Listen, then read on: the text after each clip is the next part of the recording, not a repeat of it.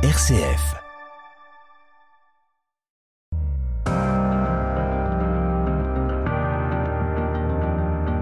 RCF, les racines du présent.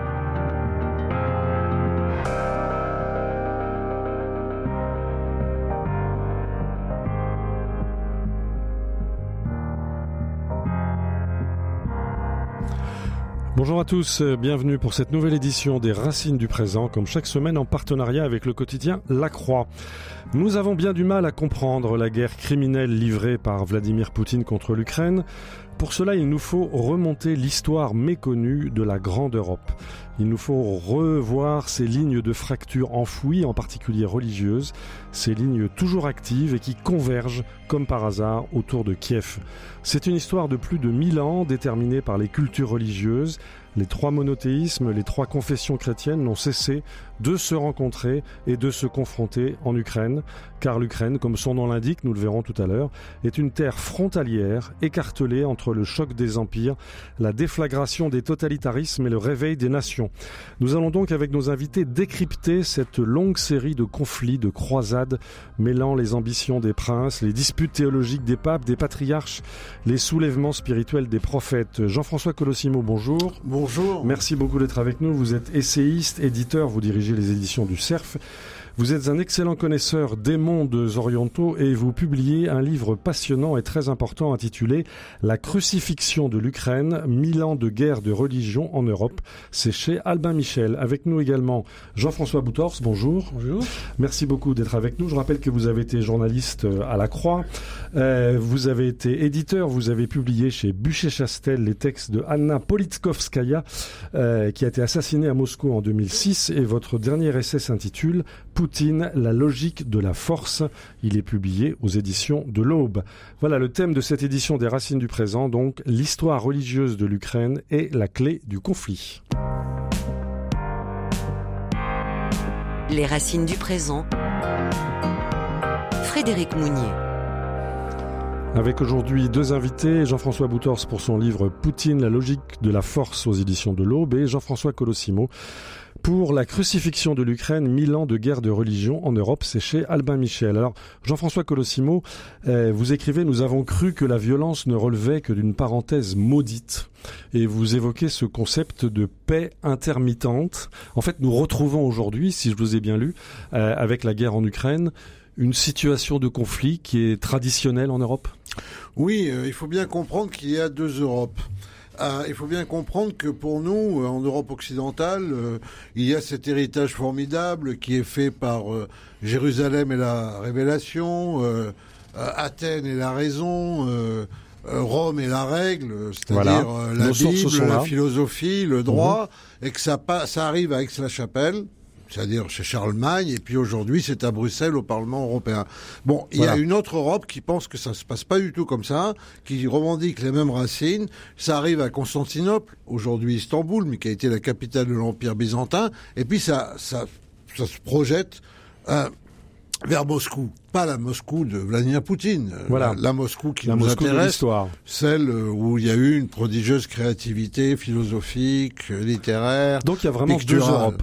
Et donc il y a deux Europes. Et maintenant il faut se demander d'où ça vient, n'est-ce pas? Parce que sinon on ne comprend pas ça et on ne comprend pas ce que Poutine instrumentalise. Donc là, ce avec quoi il joue. Absolument. Voilà. Donc là, attention, ce que je vais dire ne saurait justifier Vladimir Poutine.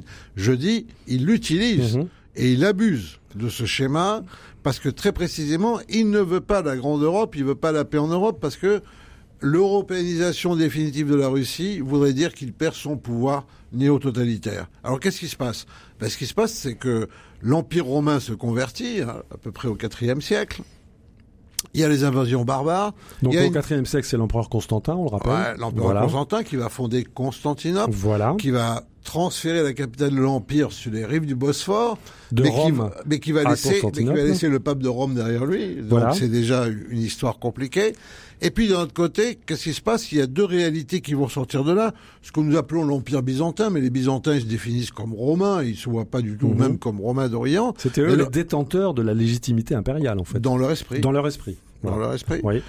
Et d'un autre côté, les Carolingiens, c'est-à-dire l'empire que refait Charlemagne à travers la véritablement la diffraction du, monde européen occidental.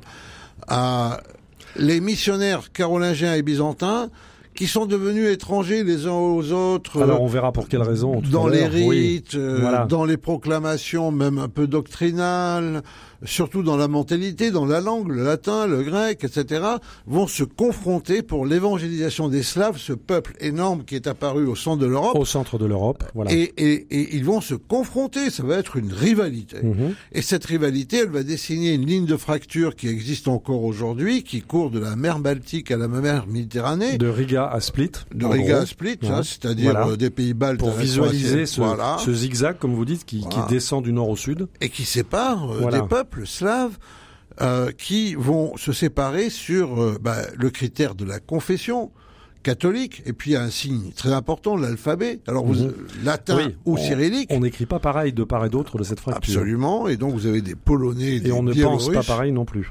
Bah, mhm. ce sont des mentalités qui sont non seulement je dirais différentes mais qui ont été constitutivement opposées puisqu'il y avait faire un choix entre deux centres et deux représentations du monde de l'empire de Évidemment, chaque centre se croit le seul et unique centre. Ah, bien nous, sûr. issus du monde carolingien, nous occidentaux, nous pensons que Rome est le centre du monde. Oui. nous ne pouvons imaginer que, que Byzance ou Constantinople ou, Moscou ne sont que des périphéries, alors que eux-mêmes, si je vous ai bien lu, se considèrent comme un centre. Bien sûr, mais la preuve, c'est que de toute façon, l'histoire byzantine a été minorée, défigurée, ignorée euh, pendant très très longtemps, qu'on connaît, on connaissait plus sur les califats On sait qu'elle est compliquée, voilà. Oui, mais enfin, c'est l'image évidemment de ces satrapes orientaux, euh, débauchés, pervers, euh, qui complotent le jour, qui tuent la nuit, etc. L'Empire carolingien, ce n'est pas fameux du point de vue de la morale non plus, et ni tout ce qui a suivi. mais cette ligne, elle sépare les Polonais, mhm. catholiques, alphabet latin, des Biélorusses, alphabet cyrillique orthodoxe, mhm. les Croates, alphabet latin catholique, des Serbes, alphabet cyrillique orthodoxe, et on a bien vu qu'une fois passée la glaciation communiste, en fait, parce qu'on dit la guerre, la, guerre est de retour en Europe, non, elle a été de retour dès la chute du mur, avec les guerres balkaniques, le retour des guerres balkaniques, des guerres d'ex-Yougoslavie, et entre autres l'affrontement mhm. entre Serbes et Croates, compliqué par le facteur musulman installé un peu plus tard, au XIVe, XVe siècle. par l'Empire ottoman. Jean-François Boutors, pour le journal La Croix, si je me souviens bien, vous avez couvert ces guerres balkaniques. Est-ce que vous avez senti cette fracture-là? Oui, oui, mais bien sûr, euh, c'est aussi une fracture politique en même temps, il faut quand mhm. même le dire. C'est une fracture de culture politique qui est héritière euh, en partie de cette division religieuse. Mais, en partie seulement? Oui, c'est-à-dire que moi, j'ai, n'ai pas tout à fait la même lecture que, Jean-François. C'est-à-dire, je pense d'abord que euh, il y a un phénomène, il y a une unité euh, chrétienne, en fait, du monde chrétien. C'est un phénomène qui, naît, euh, qui commence même avant, si j'ose dire, même avant le, christianisme lui-même, en tout cas la religion chrétienne lui-même, mhm. qui, est la, qui, qui naît de la rencontre très importante entre Jérusalem Athènes et Rome, mhm. qui, prend sa forme, comme euh, Jean-François l'a dit, avec, avec Constantin au IVe siècle. Mais euh, à partir de là, à partir de là, il y a des divisions, mhm. mais c'est des divisions sur sur la base d'une unité. C'est bien ça le problème. C'est parce que c'est parce qu'on partage a priori la même vérité qu'on se, se, déchire pour la possession de cette vérité. Chacun pense que la tunique est sans couture. Voilà, tout le monde déchire la tunique sans couture et euh, avec des, des, volontés de pouvoir très puissantes et qui, mhm. à mon avis, instrumentalisent le religieux alors que c'est pas sa vocation. Moi, je crois pas ça. Quoique, alors, moi, je ne crois pas ça du tout. Ça, je pense que c'est une vision, le respect que j'ai pour Jean-François Boutor, c'est un peu post-marxiste. La religion, c'est la superstructure, puis il y a une infrastructure de pouvoir. C'est pas non, ça non, non, le, les conflits théologiques sont réels, dessinent des univers religieux complètement différents, mhm. et ce sont ces univers religieux qui commandent le politique et qui sont pas du tout instrumentalisés par le Alors, politique. Je voudrais, dans un premier temps, ce sont des problèmes de hein. représentation symbolique qui sont énormes. Voilà. Et c'est pour ça d'ailleurs que ça continue aujourd'hui, parce que si ça avait des problèmes momentanés d'instrumentalisation par des pouvoirs impériaux, par exemple, qui ont disparu depuis, on n'aurait pas cette résurgence. Alors, on va y venir. On va y venir. Juste un mot, s'il te plaît, parce que je, je, nie pas du tout l'importance de ce que vient de dire, euh, de ce que vient de dire Jean-François. C'est pas, c'est pas de la, des, des, petits détails, les, problèmes théologiques. Simplement, euh, il, il faut pas perdre de vue que c'est sur le fond d'une unité réelle, profonde. Mais elle est rompue, on va voir elle est rompue dès le 5e siècle. Alors, elle on va voir en quoi elle a été rompue. Parce que déjà au 5e siècle, en fait, on a deux conciles qui sont importants. Euh, le concile d'Éphèse et le concile de Chalcédoine. Et d'ores et déjà, en fait, parce que c'est un problème qu'ont un peu les chrétiens euh, euh, d'Occident. Rappelons-nous l'histoire. Parce que les chrétiens d'Occident, ils pensent que bon, le schisme qui a déchiré le christianisme, et c'est un schisme qui a déchiré le christianisme, c'est le schisme entre Rome et la Réforme. Mais dès le 5e siècle, l'Église a perdu tous ses orients avec les Assyriens qu'on va qualifier péjorativement de Nestoriens, qui sont dans l'Empire perse, qui vont aller évangéliser l'Asie, avec toutes ces églises qu'on connaît encore aujourd'hui et qu'on connaît désormais en France, parce que ce sont des églises d'émigration sous la persécution. Les églises d'Arménie, de, Syrie, c'est-à-dire les Arméniens, les Syriaques, les Coptes d'Égypte. Mhm. Aujourd'hui, euh, il y a 30 ans, je ne connaissais pas de paroisses coptes euh, à Paris ou en banlieue parisienne ou dans le de la France. Ils sont elles sont aujourd'hui nombreuses parce qu'elles sont, elles sont le fruit de l'histoire. Et elles sont le fruit d'une histoire de persécution. Alors, je voudrais qu'on revienne sur l'aspect. Donc, les ruptures, elles sont immédiates. L'Empire s'est trompé. L'Empire a pensé que, en achetant le christianisme, il allait favoriser une unité profonde. Et l'Empire découvre que les chrétiens sont complètement désunis et n'arrêtent pas de se disputer. que le christianisme est peut-être une bombe à fragmentation. Et ils n'arrêtent pas de se disputer sur, c'est ce que raconte. Alors, je voudrais savoir, revenons ce sur quoi nous nous sommes disputés. C'est les conciles œcuméniques. Alors, les conciles. Je, je, pense qu'il faut rappeler à nos auditeurs ce sur quoi nous nous sommes disputés. Ensuite, on reviendra sur cette tension entre le religieux et le politique. Je pense que c'est une question importante. C'est ce que j'ai expliqué dans mon livre. Je n'entends pas régler cette question et je n'entends pas ranimer des débats euh, médiévaux Surtout ou antiques. pas, on n'en a pas besoin. Euh, ce qu'il y a de sûr, c'est que qu'est-ce qui se passe il y a le fait que l'Empire doit répondre à son problème d'unité, n'est-ce pas? Bon, avec des chrétiens qui n'arrêtent pas de se disputer, euh, est-ce que le Père, le Fils, l'Esprit sont la même nature C'est le fameux filioque. Voilà. Quid du filioque alors, Alors, il y a un credo qui est celui de Nicée-Constantinople, mhm. hein, qui est fait entre 325 et 380. C'est concile œcuménique, œcuméné, ça veut dire impérieux, l'empereur convoque des conciles pour dire aux chrétiens, entendez-vous, parce que moi j'ai besoin d'une foi unique. Voilà et sort le credo, le credo qu'on récite à l'église. C'est le même. Voilà.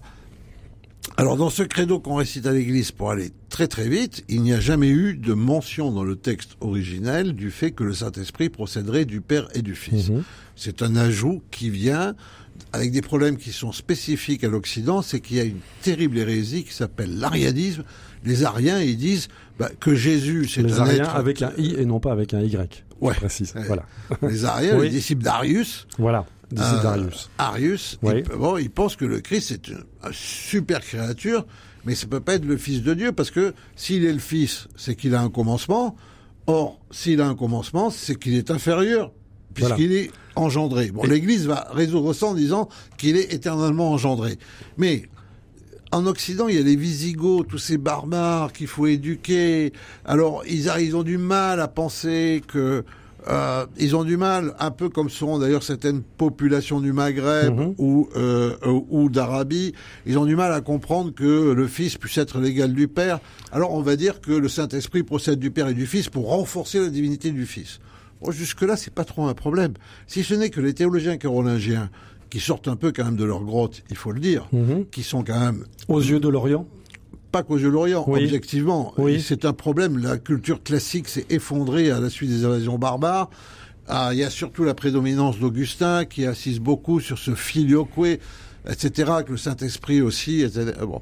Il y a une différence d'appréciation de la Trinité. Est-ce que la source de la Trinité, c'est la personne du Père? Est-ce qu'il y a une naissance trinitaire? Ce sont de graves questions. Et donc on s'est écharpé là-dessus on s'est écharpé là-dessus pendant euh, mille ans. Voilà. Et euh, on s'est écharpé là-dessus parce que cette question peut sembler aujourd'hui ridicule, un peu comme lorsqu'on dit le sexe des anges, alors que le sexe mâle, le sexe des anges, c'est une question importante parce que les anges ont-ils un corps ou pas euh, Et bon. Alors on fera une autre émission là-dessus, voilà. si vous voulez bien. Mais cette question est importante parce que le Saint-Esprit, c'est le principe de la liberté dans l'Église.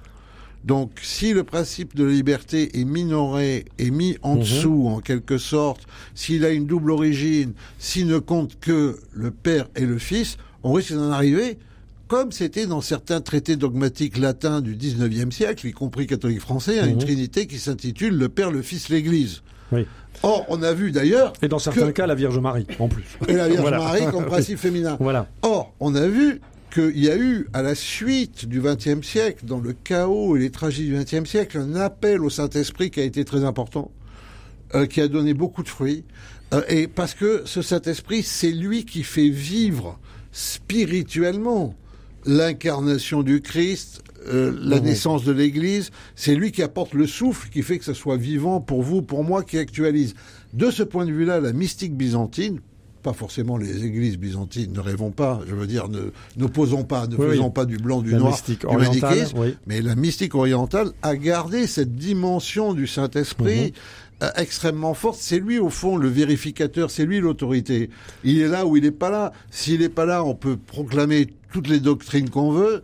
Et s'il est là, c'est lui qui fait vivre en fait l'esprit de vérité qui est dans l'Église. D'où cette idée des deux poumons qui a été reprise par euh, Absolument. nos, pas pressants pour confirmer à la fois la complémentarité et l'indissolubilité de ces deux. Les Églises ont fait. Attends, juste un mot pour dire euh, que oh, là on reparle de vieilles querelles. Les Églises évidemment ont beaucoup pris conscience de tous ces débats et aujourd'hui le problème ukrainien c'est pas un problème d'Église, c'est un problème d'État voilà. qui ranime des querelles religieuse. Là-dessus, vous êtes d'accord, Jean-François Je voudrais revenir sur un point qu'a évoqué. Euh, je voudrais revenir sur un point qu'a évoqué euh, Jean-François Colosimo, qui est très important, mais sur lequel il est passé vite. C'est la décision de Constantin euh, d'unifier le discours théologique des Églises. Au IVe siècle. Au IVe siècle, parce que en fait, il se passe, c'est contemporain d'un autre moment très très important. C'est que c'est à ce moment-là que, du côté des rabbins, on fait la compilation du Talmud. Mhm. C'est-à-dire que d'un côté, d'un côté, on a une uniformisation de la pensée, et de l'autre côté, on a l'institutionnalisation de la controverse. Et ce qui, ce qui va manquer aux chrétiens du début jusqu'à la fin, c'est leur incapacité à s'entendre dans la controverse. Donc c'est le mode d'emploi. C'est le mode d'emploi. Ils suppriment la controverse. pas d'accord aujourd'hui parce que euh, d'abord le Talmud c'est beaucoup plus tôt. La fixation du il Talmud. Commence, il commence beaucoup plus tôt, mais il est deuxième siècle et deuxièmement la, et la fixation du Talmud. la fixation du Talmud, je le dis avec beaucoup d'amitié pour nos frères juifs. La fixation du Talmud, c'est pour dire que toutes les interprétations sont possibles de la Bible, sauf une, la chrétienne.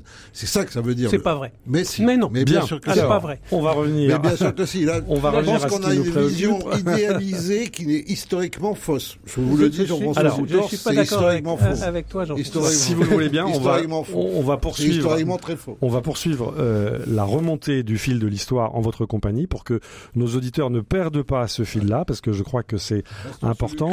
Alors, restons sur l'Ukraine. Il y a eu euh, le baptême des Slaves en 988. Que s'est-il passé? En quoi est-ce que ce moment et ce lieu ont été fondateurs? Ce baptême, c'est ce baptême, il est amené par Constantinople. C'est mhm. un baptême qui se fait de la manière byzantine. La différence entre le baptême des peuples vu par Rome, la première Rome, la Rome des papes, et Constantinople, la deuxième Rome, c'est mhm. son titre, la Rome, des patriarches, c'est que c'est pas du tout la même conception. En raison de l'éclatement du monde occidental sous les invasions barbares, Rome a une fonction d'unité qui est très forte. Et en fait, pour s'assurer du lien à la fois d'orthodoxie au sens large et de catholicité, Rome évangélise en latin. N'est-ce pas? Il faut accéder au latin pour. c'est le trait d'union. Mhm. Byzance évangélise dans les langues vernaculaires, c'est-à-dire les langues des peuples tels qu'ils sont. Et donc, on va avoir un peu deux systèmes différents qui se perçoivent aujourd'hui dans la situation de l'Europe. Mhm. C'est que d'un côté, on va avoir en fait euh, un système euh, de construction d'autorité pyramidale reproduisant un système analogue entre des nations qui vont devenir des États-nations et dont le lien finalement va être l'utilisation d'une langue commune, le latin ou aujourd'hui l'anglais. Donc ça, c'est le logiciel occidental. C'est le logiciel de Bruxelles aujourd'hui. Voilà. Et de l'autre côté, on a, une évangélisation qui donne comme un package, comme dans un, paquet, euh, mhm. euh, une identité nationale ou populaire, ethnique, une identité religieuse, une langue, un culte, une liturgie. Et donc, ce qu'on ne comprend pas, mais ça vaut parfois. Oui, ça nous est étranger. Ça vaut, mais ça vaut parfois aussi parce que l'Orient c'est toujours compliqué. Ça vaut parfois aussi pour des euh, nations qui sont de confession catholique, mais de l'est, n'est-ce pas? Mhm. C'est que le grand conflit qui va naître de là, c'est qu'en Occident, on va avoir des États-nations, mais à l'ouest, on va avoir des États-nations, mais à l'est, on va avoir des églises-nations. D'où l'autocéphalie, comme on dit. C'est-à-dire l'autocéphalie, c'est-à-dire le fait que chaque nation, euh, voilà. enfin, c'est pas forcément le principe de la nation, c'est celui de la région, mais que par bain linguistique, par bain culturel, mhm. il y a euh, des églises. Bon, mais parce que dans l'esprit de l'Orient chrétien, euh, euh, il y a une primauté romaine, c'est sûr, mais elle n'est pas dotée de pouvoir particulier, ni en termes de juridiction, ni en termes de doctrine. De même qu'entre nos frères orthodoxes, il y a une primauté de Constantinople, mais qui n'est pas dotée de pouvoir. Qui n'est pas dotée de pouvoir particulier. Voilà. Euh, voilà. Ni en termes de doctrine, ni en termes de discipline. Par rapport à ça, ce qu'il faut bien comprendre, c'est que malgré tout, ce phénomène des églises-nations peut exister dans des nations qui ne sont pas orthodoxes n'est-ce pas La Pologne. La Pologne. Oui. La Pologne, l'identité religieuse a été le maintien de l'unité nationale au moment des partages. Évidemment, ça, on est bien c'est-à-dire à quelle époque C'est-à-dire au moment où la, Pologne a été partagée entre les empires, euh, c'est-à-dire Russes, euh, Prussiens, et, et Austro-Hongrois. exactement. Donc la Pologne n'a pas cessé d'être dépecée, en fait au fil de l'histoire. Oh, bah, elle n'a pas, été tout le temps dépecée. Hein. quand, elle dominait, c'est elle qui dépeçait les autres, n'est-ce pas Parce que c'est ça le problème un avec l'accord des Lituaniens en plus. Oui, euh, avec l'appui des Lituaniens qui a été converti de force par les chevaliers teutoniques qui, en désespoir de croisade, étaient allés faire la croisade dans les pays de l'Est.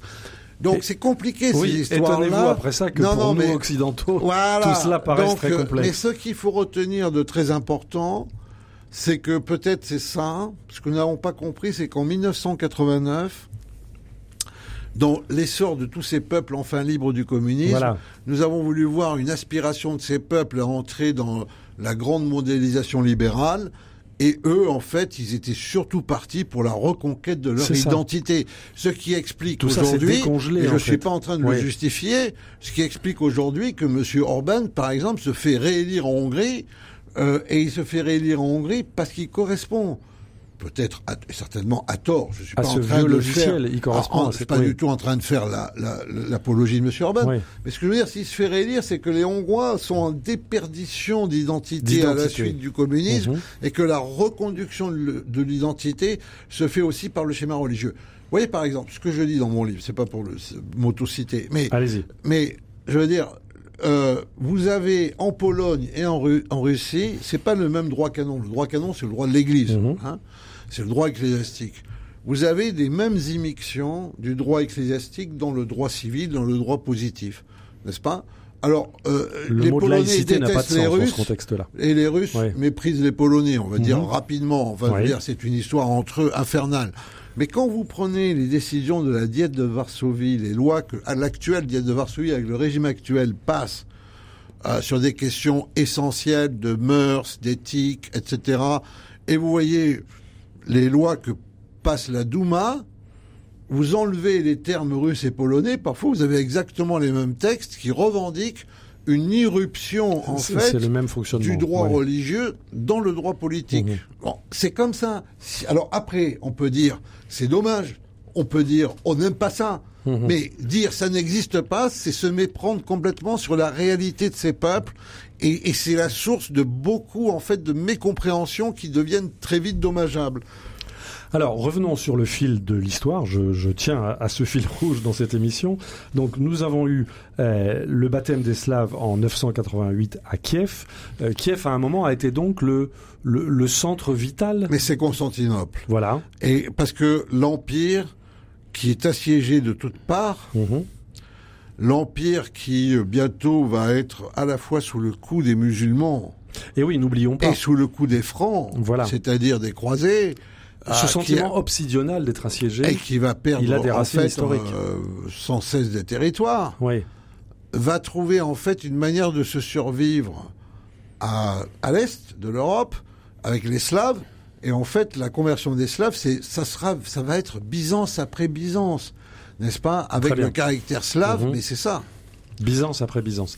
Jean-François Boutors, vous, vous signez cette vision des choses, cette fois-ci Cette évolution? Je, résiste un peu, mais comment dire? Je voulais juste revenir sur un point en arrière, parce que tout à l'heure, euh, Jean-François parler de la Pologne. Euh, sur, sur la, si on prend l'autre cas euh, centre-européen, qui est la Hongrie, euh, quelqu'un comme Émilie Poinceau a fait un excellent, un excellent livre sur, sur Orban, et elle montre très très bien que ce que reconstruit Orban, c'est pas d'abord une vision religieuse, c'est une très très longue pratique féodale. Il reconstitue le système féodal qui, n'a mhm. jamais quitté la Hongrie, sauf pendant le communisme que nous retrouvons donc, donc, on a d'autres, on a d'autres systèmes d'anthropologie qui fonctionnent et pas simplement le système d'anthropologie religieuse. Mais bien entendu, mais bien entendu. Tout ça est beaucoup très complexe et réduire ça juste à la religion, ça me paraît excessif. Mais lorsque Hongrie, euh, lorsque la Hongrie euh, oppose son droit de veto au fait que le terrible patriarche Cyril de Moscou, qui n'est pas plus patriarche que moi, qui est, qui n'est pas un homme d'église abusé par le système, manipulé, terrorisé par Poutine, qui a pivot du système. C'est un oligarque qui fait partie de cette oligarchie et de cette espiacratie, enfin de ce règne des services.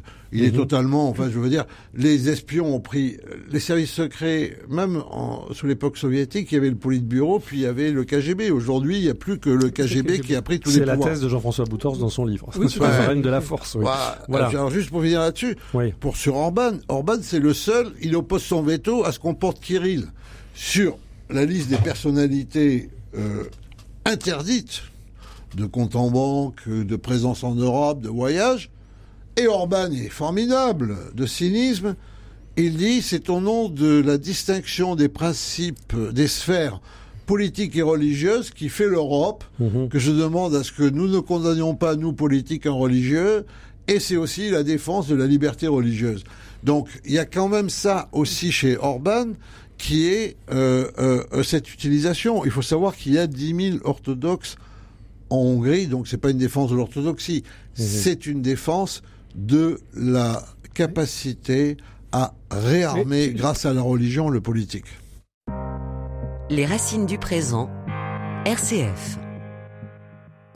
Au micro Frédéric Mounier, nous essayons aujourd'hui de remonter le cours de l'histoire religieuse de l'Ukraine pour comprendre en quoi cette histoire religieuse peut être l'une des clés du conflit. Nous sommes en compagnie de Jean-François Colossimo autour de son livre La crucifixion de l'Ukraine, mille ans de guerre de religion en Europe. C'est chez, Albin Michel, pardon. Et nous sommes également en compagnie de Jean-François Boutors, ancien journaliste à la Croix, éditeur, essayiste qui publie Poutine, la logique de la force aux éditions de l'Aube. Je voudrais qu'on poursuive notre débat sur le rapport entre le politique et le religieux au sein euh, de ce monde slave, de ce monde oriental, euh, autour de la question de la Crimée.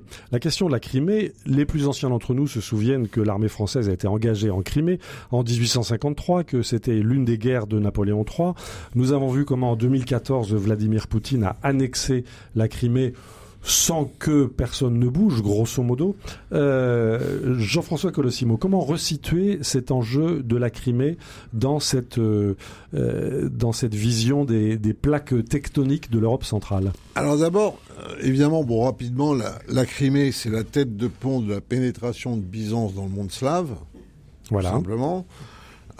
donc c'est vraiment le territoire historique, c'est le pont ah, deuxièmement, la Crimée est indispensable géostratégiquement à la Russie si la Russie veut aller vers les mers chaudes, ce qui a été éternelle aspiration. le thème de sa diplomatie depuis que la Russie est une puissance impériale. Mhm.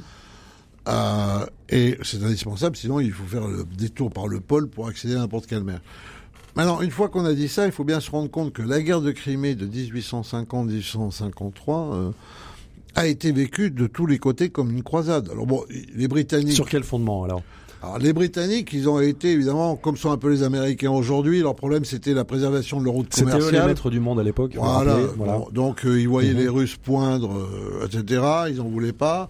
Donc ils nous ont bien chauffé, nous Français, avec un Napoléon III qui voulait des reconquêtes impériales, et puis euh, avec un empire ottoman auquel d'ailleurs Napoléon III était lié. Il était lié euh, au sultan Selim. Le sultan Selim était la fille, le fils d'une Beauharnais qui avait été rapté par euh, les Turcs euh, alors qu'elle se rendait dans les, dans les Caraïbes. L'Europe est une grande famille.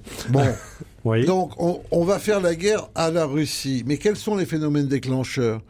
Alors d'abord, il faut savoir que lorsqu'on fait la guerre à la Russie sous Napoléon III en 1850, mhm. c'est pas en l'an 1000 à Monseigneur Silbur, euh, l'archevêque de Paris, a euh, béni les troupes napoléoniennes en leur disant d'aller exterminer le schisme. Fautien, c'est Photius, c'est la patriarche, c'est l'orthodoxie, c'est l'histoire du Filioque, et mhm. euh, le métropolite Nicanor à, Saint-Pétersbourg bénit les troupes tsaristes en leur demandant d'aller exterminer le schisme filioquiste. Voilà. Vous voyez comme quoi l'histoire, c'est quand même... Il y a une euh, pérennité des fractures religieuses. Alors qu'est-ce qui se passe? Ça éclate en Terre Sainte. Pourquoi mhm. ça éclate en Terre Sainte? Parce qu'on a parlé de cette ligne de fracture qui divise l'Europe, mais euh, l'Ukraine la métabolise, elle traverse l'Ukraine en deux. Voilà, c'est le cœur battant de cette fracture. Voilà, et c'est pour ça que tous les empires viennent là, euh, en quelque sorte, s'affronter, parce qu'il y a un Ouest catholique et un Est orthodoxe. Et sur le territoire de l'Ukraine. Elle métabolise tout ça. Voilà. Oui, mais il y a des circonstances géopolitiques qu'on ne peut pas oublier, c'est-à-dire qu'il y, a, il y a la question de l'effondrement, euh,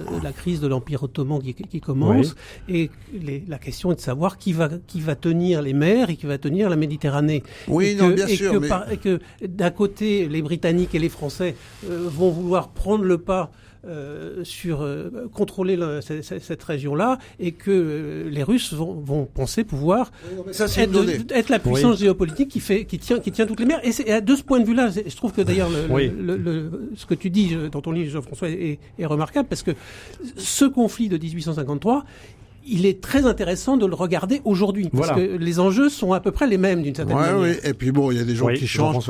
La Grande-Bretagne s'est un peu effacée au profit des États-Unis, mais la Grande-Bretagne. Mais ce que je veux dire par là, c'est que je parlais de cette ligne, donc qui est en Europe, mais il y a deux autres lignes qui sont vitales à comprendre. Mhm. C'est la ligne qui dans le Caucase passe par le Haut-Karabakh, où aujourd'hui les Arméniens sont à la souffrance, grande mhm. souffrance, grande faut pas oublier.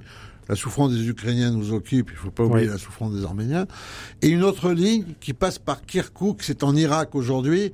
C'est, ça traverse la moitié de, de voilà, de l'Irak, de la Méditerranée à la Caspienne. Et en fait, cette ligne, elle fait que en deçà de cette ligne, c'est le monde chiite qui commence. Et ni les, ni les Grecs, ni les Romains, ni les Byzantins, ni les Ottomans n'ont réussi à aller au-delà, n'est-ce pas? Et c'est la ligne sur laquelle les Américains ont buté en Irak. Donc, euh, il faut bien comprendre que tous ces conflits sont articulés avec un front qui est au Levant, mhm. un front qui est au Caucase et un front qui est en Europe orientale. Ce sont trois Orients. Donc je vous rappelle que euh, la guerre euh, la guerre de Syrie 2015 a précédé la guerre du Haut-Karabakh, d'Arménie avec les problèmes du Covid, et qu'on arrive à la guerre d'Ukraine. Et quand vous regardez, ça c'est toujours circulaire. C'est les mêmes mouvements de plaques tectoniques, c'est ça que vous dites Oui, mais parce que c'est la grande ligne qui sépare les christianismes occidentaux et orientaux par le passé, même si les christianismes orientaux aujourd'hui ont été assez recouverts euh, par l'islam. Mais parfois cet islam aussi a assumé cet héritage. Donc là, il y a véritablement des lignes de fracture. Donc, qu'est-ce qui se passe? Eh bien, euh, les empires sont prêts, comme l'a expliqué Jean-François Boutors, parce que les enjeux sont euh, énormes. Mhm. Mais qu'est-ce qui va être le détonateur? Le fait qu'une nuit de Pâques, ou une Pâques qui malheureusement tombe le même jour, le même calendrier, des moines car franciscains... Nous pas le même calendrier à l'Est et à l'Ouest. Des moines franciscains et des moines grecs, euh, bon, ben, vont se ça se tuait à coups d'encensoir et de chandeliers dans le Saint-Sépulcre, autour de la tombe du Christ, une quarantaine de cadavres, mhm. et que ça se répète l'année d'après à Bethléem, autour de l'étoile, et que c'est ça le facteur déclencheur, parce qu'à ce moment-là, il y a une ruée vers Jérusalem de toutes les puissances. Il y a évidemment les grands catholiques français qui s'installent à Jérusalem mhm. avec nombre d'institutions.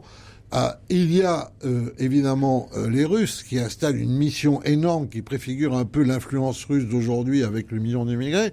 Et puis il y a le fait que euh, l'empereur de Prusse et la reine Victoria se disent nous protestants on peut pas être en, en reste et c'est le début des missions protestantes dont les trois confessions ont rendez-vous à Jérusalem mais ça éclate en Crimée. Ça éclate en Crimée. Et alors, comment expliquer, comment expliquez-vous l'un et l'autre qu'en 2014, euh, les réponses à Poutine ont été quasiment inexistantes lorsqu'il a annexé la Crimée? Euh, euh Peut-on dire que cette annexion était d'évidence, Jean-François Boutors D'abord, elle prend, elle prend tout le monde de court parce que personne n'a voulu voir en, Europe et, en Occident le projet de Poutine, qui était pourtant déjà déjà en germe et déjà, déjà euh, décryptable en tout cas. Oui, vous évoquez la cécité de l'Occident dans votre livre. Oui, alors on est euh, et puis on se dit à ce moment-là que l'Ukraine n'est pas très importante vue, vue d'Europe, hélas, euh, parce que l'Europe occidentale ne connaît pas le monde de l'Est et, le monde oriental, y compris son, propre son, propre Orient. Elle considère que l'Ukraine n'est pas importante. Et donc c'est une il y, a une vraie donc on a laissé ignorance, lâcheté et on a, et on a laissé faire, oui. Mhm. Et je pense que c'était, c'était un des moments où on aurait pu euh, prévenir la crise d'aujourd'hui et on ne l'a pas fait, euh, malheureusement. Alors c'est d'autant plus étrange que quand on regarde, euh, il y, avait, y avait quand même quelques arguments, parce que quand on regarde, vous savez, les, ce qu'était le... les, votes au moment des, scrutins de, 2010, mhm. pas de 2010, de, 1991, le vote pour l'indépendance de l'Ukraine. 90. Euh, euh, oui. 91. 91, pardon. eh ben, non seulement euh, on a plus de 90% en général, mais il n'y a pas de région d'Ukraine, y compris en Crimée, où on vote contre. La Crimée, qui est là où on vote au, plus bas, on est à 56,21%. Ah, mais ça fait une grosse différence. Moi, je suis pas trop d'accord. non, ça fait, ça fait, une, ça fait, une différence, mais, mais, Moi, je pense que on, moi, je suis résolument avec les Ukrainiens, donc il n'y a pas de question là-dessus. Je suis contre Poutine, il n'y a pas de, il a pas de question là-dessus. Ce mhm. n'est c'est pas ça la question. Mais la question, c'est que si on avait fait un référendum en 2014 euh, internationalement organisé, la Crimée ne voulait pas être ukrainienne. C'est aussi simple que ça, parce que la Crimée a toujours été russe. Et que ce n'est pas le trafic qu'a organisé Khrouchtchev pour assurer les Ukrainiens, mais aussi les tenir, n'est-ce pas? Khrouchtchev. Pas toujours depuis, depuis Khrouchtchev, pour fêter, pour fêter la, la, la mainmise non, mais récemment, dans l'histoire moderne. Oui. sinon, on peut dire aussi qu'elle a été tatar et faire comme M. Erdogan et, dire qu'elle est turque. Mais bon, non, non, mais je veux dire, dans l'histoire moderne. Sont et la population criminelle, en tout ça a changé parce qu'une fois qu'ils ont goûté au système Poutine, ils ont été évidemment plus que des, amèrement déçus, mhm. tout ça. Mais ce que je veux dire, c'est que contrairement à, ce qu'on peut penser, la Crimée, c'était vraiment la région qui participait pas de la, de la construction du nationalisme ukrainien tel qu'il était vécu, surtout en Galicie, à l'ouest et à Kiev. Mhm. Bon, et ensuite que le Donbass, etc. Ce sont des régions russes, c'est vrai, qui ont été ajoutées par Lénine de la même manière que... Sont-elles russophones ou sont-elles russes? Elles étaient initialement russes-russes. Oui depuis des siècles. Mhm. Je veux dire, ce et, elles sont russophones, elles sont en majorité orthodoxe. Ça ne veut rien dire. Aujourd'hui, ces gens-là ne veulent plus entendre parler de Poutine aussi. Ce que je veux mhm. dire, c'est si on fait de l'histoire, il faut être un peu clair. Ces régions avaient été mises par Lénine et Staline pour plomber l'Ukraine d'une présence qui n'était pas ukrainienne. C'est quand même ça la vérité de l'histoire. Vous évoquez les. Ça dépend où on remonte aussi, parce que si on remonte à Catherine II, il y a aussi toute la russification de la région par Catherine II. Oui, mais encore une fois, je parle de l'histoire moderne. Et euh, je veux dire, quand on est sur 2-3 siècles, c'est pas comme on, quand on est sur 20 ans ou 30 ans. Revenons, si vous voulez bien, sur euh, Lénine et Staline qui viennent d'être évoqués. De fait, il faut rappeler que ces plaques tectoniques religieuses et politiques qu'on vient d'évoquer ont été congelées euh, sous l'empire euh, des deux totalitarismes, le totalitarisme rouge et le, totalita le totalitarisme brun. Il faut rappeler que cette terre ukrainienne a été ce qu'on appelle aujourd'hui une terre de sang, puisqu'elle a été victime d'une grande famine provoquée sciemment euh, par Staline qui a fait a des, millions de morts. Qui a débordé l'Ukraine. Ce n'est pas qu'un phénomène ukrainien, la grande famine. C'est un phénomène qui a particulièrement frappé l'Ukraine parce que l'Ukraine, c'était un monde paysan et que la dépéanisation, la découlakisation... Les coulacs étant les petits propriétaires terriens. C'était un motif vraiment très important de construction du communisme, de l'horreur communiste. Mais euh, euh, on, on peut pas je veux dire, on ne peut pas dire que l'Odomor, c'est une affaire des Russes qui veulent détruire les Ukrainiens. C'est une affaire communiste qui s'étend par-delà l'Ukraine. Là aussi, il faut faire un peu attention à ne pas embrayer. Je veux dire par là, nous sommes foncièrement les Ukrainiens, mais ne faisons pas non plus de révision historique un peu simpliste. Non, mais je, voudrais évoquer la, situation de, la Crimée à partir de 91, parce qu'il faut quand même, il faut quand même pas oublier la situation dans laquelle on est. Sous, sous Helsinki, les Russes vont tranquillement en Crimée comme ils veulent. Et la, frontière entre l'Ukraine et la Russie, c'est en gros comme la frontière entre la, entre la, France, et, Entre la France et la, Belgique. Il n'y a pas de problème, aucun. En 94, il y a un certain Yuri Meshkov qui se fait élire président du Parlement de la République, qui est une république autonome d'Ukraine, de, Crimée, et qui euh, veut installer, euh, veut organiser le, rattachement à la Russie. Qu'est-ce qui se passe? Mais Eltsine lui claque la porte au nez. Il le renvoie.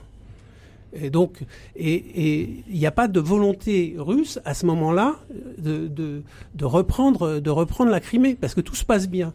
Mais, mais qu'est-ce qui se passe à partir de 1994 On va avoir la guerre en Tchétchénie. Et, à partir du moment où il y a la guerre en Tchétchénie et où la situation euh, dérape en Russie, parce qu'elle dérape militairement avec la guerre, elle dérape économiquement, elle dérape euh, politiquement aussi. Euh, il faut rappeler qu'en 93, on a eu la canonnade du, Parlement, de la Douma. Les, les Ukrainiens comprennent qu'ils n'ont pas d'avenir de ce côté-là, que c'est pas l'univers politique que le moment veulent, qu'ils n'ont pas envie que leur fils aille se battre sur, en, Tchétchénie. Et à ce moment-là, les choses se crispent et deviennent difficiles. Mais il faut bien comprendre que la tension qu'il y a en Crimée euh, et, d'ailleurs dans les régions du Donbass, elle est fabriquée par la dérive politique de la Russie. Et en plus, elle est instrumentalisée et elle est instrumentalisée par les services. Il y avait les nécessités de construction du nationalisme ukrainien qui à l'époque est encore vagissant. Mais euh, euh, euh, de ce point de vue-là, ce qui me semble moi très important dans cette affaire, ce qu'il faut bien comprendre, c'est que le régime de Poutine est néo-totalitaire, voire totalitaire, tout court, mais bon, on dit néo-totalitaire parce qu'en fait, c'est un peu plus compliqué, ça correspond pas à tous les critères d'Anna Arendt, etc. Bon, on va dire néo-totalitaire. Et là-dessus, il n'y a pas de question. Et c'est conforme à la grande tradition maintenant, Toutes les impostures de euh, Poutine, il suffit pas de les renverser pour avoir la vérité historique. C'est parce que là, dans ce cas-là, on retombe, on est prisonnier de son propre manichéisme. Mhm. C'est ça qu'il faut bien comprendre. Alors, ce qui est vrai aussi, c'est que les Ukrainiens ont subi l'Holodomor de manière massive. C'est eux qui ont été principalement concernés par euh, cette famine organisée. Puis la Shoah par balle, il faut le rappeler. Mais là, ce sont eux les acteurs. Ce sont eux les acteurs. Attention. Ce sont, les, ce sont d'abord les Allemands, les acteurs. Non, non, non, non, ah, non, alors là, mais non. Mais non. il y a 30 000 Galiciens. Alors là, je vais parler parce que là, il faut arrêter. Et là, il faut arrêter d'être révisionniste. Et là, il faut arrêter de révisionniste. C'est 30 000 Galiciens. De la même manière qu'il y a eu des divisions SS croates et c'est pas mhm. un hasard parce que ce sont des populations qui ont choisi l'Europe. Donc elles ont choisi les pages lumineuses de l'Europe, mais elles ont choisi les populations sombres de l'Europe. Il n'y a eu des divisions SS que de l'autre côté, du côté occidental de la fracture. Il y en a eu en France aussi, la division Charlemagne. Bien sûr. Non, non, mais on est du côté occidental à fond, là. Mais je veux dire. De la même manière, il y a eu 30 000 volontaires pour les divisions SS galiciennes. Ce sont ces divisions galiciennes qui ont opéré la Shoah par balle et pas du tout les Allemands. Et, qui ont répondu à l'appel. Ils l'ont dirigé, ceux qui l'ont organisé. Non, tu ne peux pas dire le contraire. Attends, ben, je, vous, je vous mets un pistolet dans les mains, je vais dire je l'ai organisé, vous allez me dire je suis pour rien. Bien sûr qu'il y avait un antisémitisme délirant en Galicie. Bien sûr que cet antisémitisme était conjoint à l'antisémitisme polonais, puisque la mhm. Pologne a toujours considéré que c'était un de ses territoires. Et d'ailleurs, c'est pour ça que lorsqu'on a vu la Pologne qui a refusé d'accueillir un seul euh, réfugié, syrien, a ouvert ses portes à 3 millions euh, d'Ukrainiens de l'Ouest, c'est pas qu'ils accueillaient des réfugiés, c'est qu'ils accueillaient leurs gens, leur peuple. Donc il faut arrêter un peu de raconter des histoires là-dessus. Mhm. Il y a un devoir de mémoire des Ukrainiens là-dessus. Il n'a commencé qu'en 2014 avec l'annexion de la Crimée, lorsque les Américains ont commencé à l'exiger des Ukrainiens, pour qui ça a été une non-question. Babillard, qui était un lieu de supplice pour les Juifs, a été totalement laissé à l'abandon. C'est ça la vérité aussi. Et donc, il n'y a pas de vérité qui puisse s'établir sur des omissions. Mais pas Les racines du présent, Frédéric Mounier. Alors le débat est vif au sein du studio de, des Racines du présent. Nous travaillons sur l'histoire religieuse de l'Ukraine qui pourrait être la clé du conflit. Et nous avons dans le studio Jean-François Colossimo autour de son livre La crucifixion de l'Ukraine, mille ans de guerre de religion en Europe. C'est chez Albin Michel et Jean-François Boutors, euh, journaliste éditeur et qui publie Poutine, la logique de la force, édition de l'Aube. Euh, le débat que nous avons dans ce studio porte sur le rapport entre le politique et le religieux et sur qui a instrumentalisé qui dans l'histoire de l'Ukraine. Jean-François Boutors qui a instrumentalisé qui Tu veux dire sur le, politique ou le religieux euh, Moi, je pense qu'en tout cas, euh, au moment, Poutine délibérément euh, instrumentalise le religieux. Il le fait de concert avec euh, son acolyte euh, Gundayev. Hein, c'est bien, bien, comme ça son nom, son nom. Vladimir comme lui. Vladimir, voilà les deux Vladimir. Euh, le sabre et le goupillon, euh, qui euh, est au fond, enfin, est un pur, homme du KGB. Et donc, on a en fait deux. C'est les organes qui organisent un discours politique d'un côté et un discours et un discours religieux de l'autre pour valider une, une, opération qui est une qui est une manière pour Poutine, d'une certaine manière, de sauver son régime parce que il va pas si bien que ça et que son avenir n'est pas n'est pas en, alors, vous décrivez dans votre livre, Jean-François Boutors, je vous cite, une, une, instrumentalisation par Poutine de l'Église orthodoxe. Poutine a fait du Kremlin le rempart de la dite civilisation orthodoxe. Et à vos yeux, il s'agit du mariage de la théorie du complot avec une réduction fondamentaliste du discours religieux. Oui, je pense que c'est, je peux pas dire mieux que ça. je l'ai écrit d'ailleurs. Donc c'est un, c'est, un mélange euh, empoisonné, vénéneux, oui, mais détonnant. C'est, un mélange qu'on a observé à d'autres, à d'autres endroits. Moi, je peux pas oublier. Il m'est arrivé un truc quand j'avais 5 ans. Je suis, j'ai été emmené par mon oncle, mon grand-père, euh, visiter le camp du Struthof. Et qu'est-ce que j'ai vu? Sur les sentirons qui, qui, étaient exposés des, des, soldats allemands Il y avait écrit Gott mit uns. Mhm. Donc j'ai été vacciné pour toujours sur l'utilisation du religieux par rapport à ça mais de tout temps, euh, effectivement, les pouvoirs ont pris l'habit du religieux pour justifier leur conquête. Alors, Jean-François Colossimo, je voudrais revenir sur la question de euh, l'existence de l'Ukraine en tant que nation. Euh, c'est quand même une question qui peut se poser, qui est mise en question par, par Vladimir Poutine. Euh, vous évoquez dans votre livre la Confédération des Cosaques Zaporog fondée en 1649, puis les républiques proclamées en 1917 puis en 1991. Est-ce que l'existence de la nation ukrainienne, du fait de l'histoire, n'a été qu'intermittente? Alors je pense que si on prend le concept de nation tel que nous on le conçoit, euh, on va avoir une histoire politique euh, très discontinue et on va se dire au fond est-ce que Poutine n'aurait pas raison? Poutine a totalement tort. C'est une tentation. Poutine a totalement tort. On va dire, bah oui, ils ont existé entre le 10e et le 12e siècle, puis ils ont essayé d'exister entre le 16e et le 17e siècle, puis ils sont apparus maintenant. Et en fait, c'est une construction nationale, oui, du 19e. En partie, c'est vrai, mais c'est pas la question. Tout l'enjeu de mon livre, c'est de montrer que si l'existence politique de ce qu'on nomme aujourd'hui l'Ukraine, qui est un nom assez tardif hein, des mhm. temps modernes. Mais ah, si l'existence politique est en pointillé, parce que les empires se sont donné rendez-vous là et n'ont pas laissé exister ce, En revanche, il y a une histoire religieuse qui montre qu'il y a là une identité propre et qu'il y a une identité ukrainienne qui n'est pas, qu'on appellera aujourd'hui ukrainienne, parce que c'est le nom, euh, mais qui n'est pas l'identité russe. C'est-à-dire, l'identité russe, ça vous donne Dostoïevski. Il n'y a pas de Dostoïevski ukrainien, il n'y en aura peut-être jamais d'ailleurs, parce qu'il faut être russe pour donner Dostoïevski. Donc, je veux dire, l'identité russe, c'est une identité compulsive. C'est une identité convulsive. La sociabilité ukrainienne, c'est une sociabilité euh, quasiment paysanne. D'ailleurs, avec ces blés, cette terre qui donne autant, alors que dès qu'on passe la frontière, euh, c'est plus le cas. C'est une euh, sociabilité douce, parce qu'elle est villageoise, elle est fondée sur la communauté immédiate, la famille, le clan, les Cosaques, etc. Et donc, en plus, d'ailleurs, ça donne, ça explique une partie de la difficile existence politique, c'est que c'est difficile de faire vivre tant de petites communautés entre elles. Euh, la RADA, qui est le nom du Parlement aujourd'hui, euh, c'est quoi la RADA? C'est l'Assemblée où on délibère, n'est-ce pas? Mhm. Donc il y a cette euh, identité ukrainienne bien distincte, et ensuite il y a une histoire politique très compliquée parce qu'elle est partagée en deux, et puis qu'elle va être déchirée entre les empires, déchirée entre les confessions chrétiennes, déchirée entre les religions monothéistes, partagée entre les totalitarismes, c'est ce que je raconte. Mais il faut savoir, à partir de là, que euh, aujourd'hui, cette identité qui était un peu flottante, peut-être, qui, qui est en gésine, disons, bah, qui est en train un, des drames de Poutine par rapport à ses calculs, c'est qu'il a donné à cette identité-là une force, une cohésion, une unité. Parce qu'il l'a agressé. Comme peut-être elle n'aurait pas eu cette identité sans la guerre, parce que malheureusement, la guerre est une matrice pour une nation sans égale.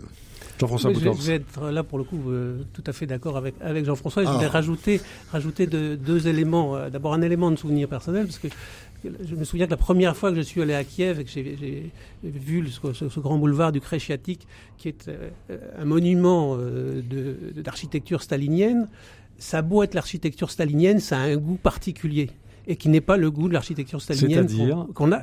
C'est méridional, je sais pas comment dire. Méridional. c'est voilà, ça c'est ça c'est la ça c'est la première. Ce sont des sudistes par rapport aux Russes. C'est la première mais chose. Mais ça n'est pas russe, c'est ça. Non, ça n'est pas. Non, c'est manifestement pas russe. Et pourtant, euh, Kiev était vraiment une ville, une ville russophone, mhm. absolument. Et par ailleurs. Puisqu'on a parlé des Cosaques, il faut, il faut se rappeler que les Cosaques, c'est des gens qui se sont constitués et unis en étant en fait euh, euh, comment dire, euh, des parias en fait. C'est des, gens qui fuyaient des, dominations, des, situations d'esclavage, etc. Mhm. Et qui, ont, qui se sont rassemblés, qui se sont organisés, qui ont d'ailleurs délibéré. C'est, les premières. Euh, c'est des, ils inventent des assemblées délibératives. C'est quand même pas rien. Mhm. et donc ça, ça, ça dit une mentalité tout à fait différente d'un rapport aux politiques où euh, la multiplicité, la variété, euh, y compris la différence, est beaucoup plus prise en compte que euh, dans le. Il ne faut pas en parler aux Juifs qui ont subi les pogroms cosaques. on va pas, Non, non, mais je veux dire, c'est pour ça, parce qu'aujourd'hui les Ukrainiens souffrent, nous sommes avec eux, et c'est un peu ce que c'est un peu ce que disait, c'est un peu que disait Peggy au sujet de Dreyfus. il est innocent, ne lui demandez pas d'être un saint, tu vois. Donc restons, gardons raison Jean-François, je pense que vous êtes d'accord. Jean-François, j'ai rien dit là-dessus. J'ai rien dit en, l'occurrence là-dessus. N'écrivons pas une idylle non plus. J'en fais pas, j'en fais pas une idylle. Je veux simplement marquer la différence.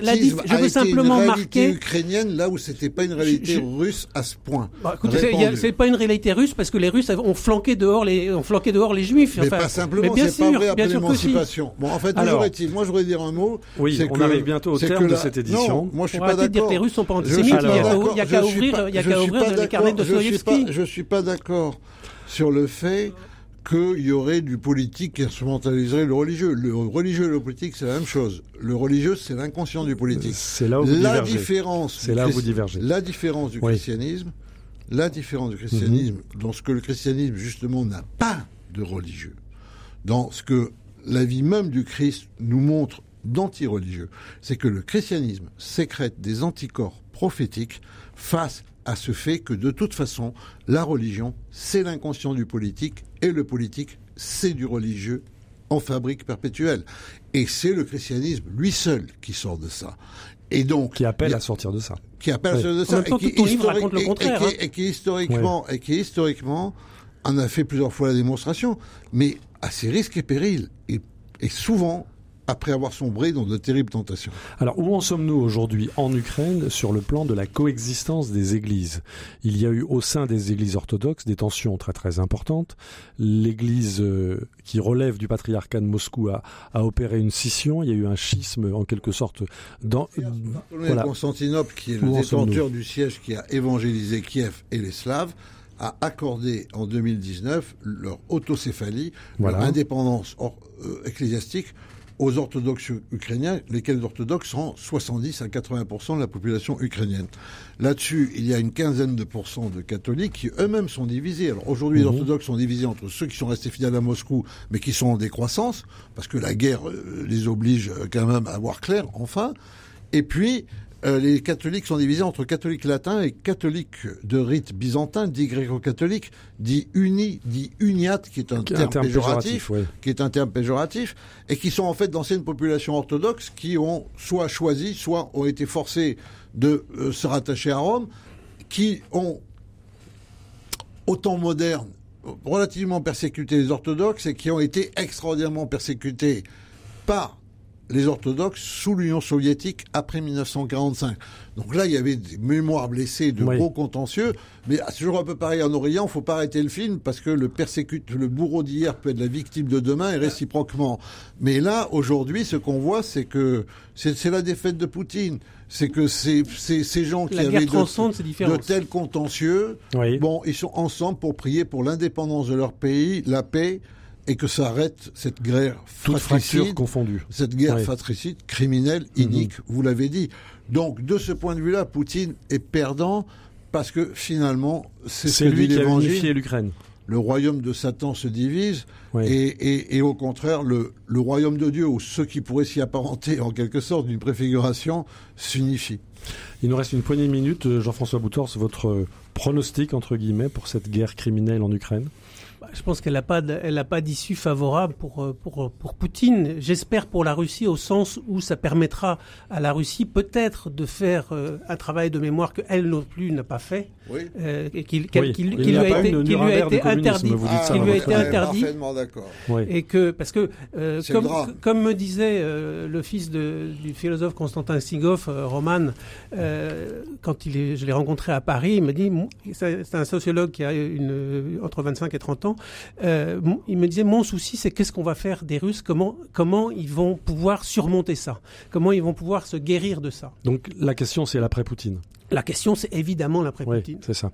Jean-François Colossimo, en, en trois mots, votre pronostic, si l'on peut dire.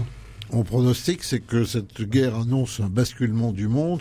Voyez euh, les diatribes de Poutine contre l'Occident, c'est-à-dire finalement contre la règle de droit et les droits de l'homme. L'Europe, ça a été le creuset euh, des plus belles choses, mais des pires choses. Ce que l'Europe a appris, c'est à être critique sur elle-même, à demander pardon. C'est exactement ce dont il ne veut pas entendre lorsqu'il fait l'éloge du, communisme, par exemple, et ranime le communisme.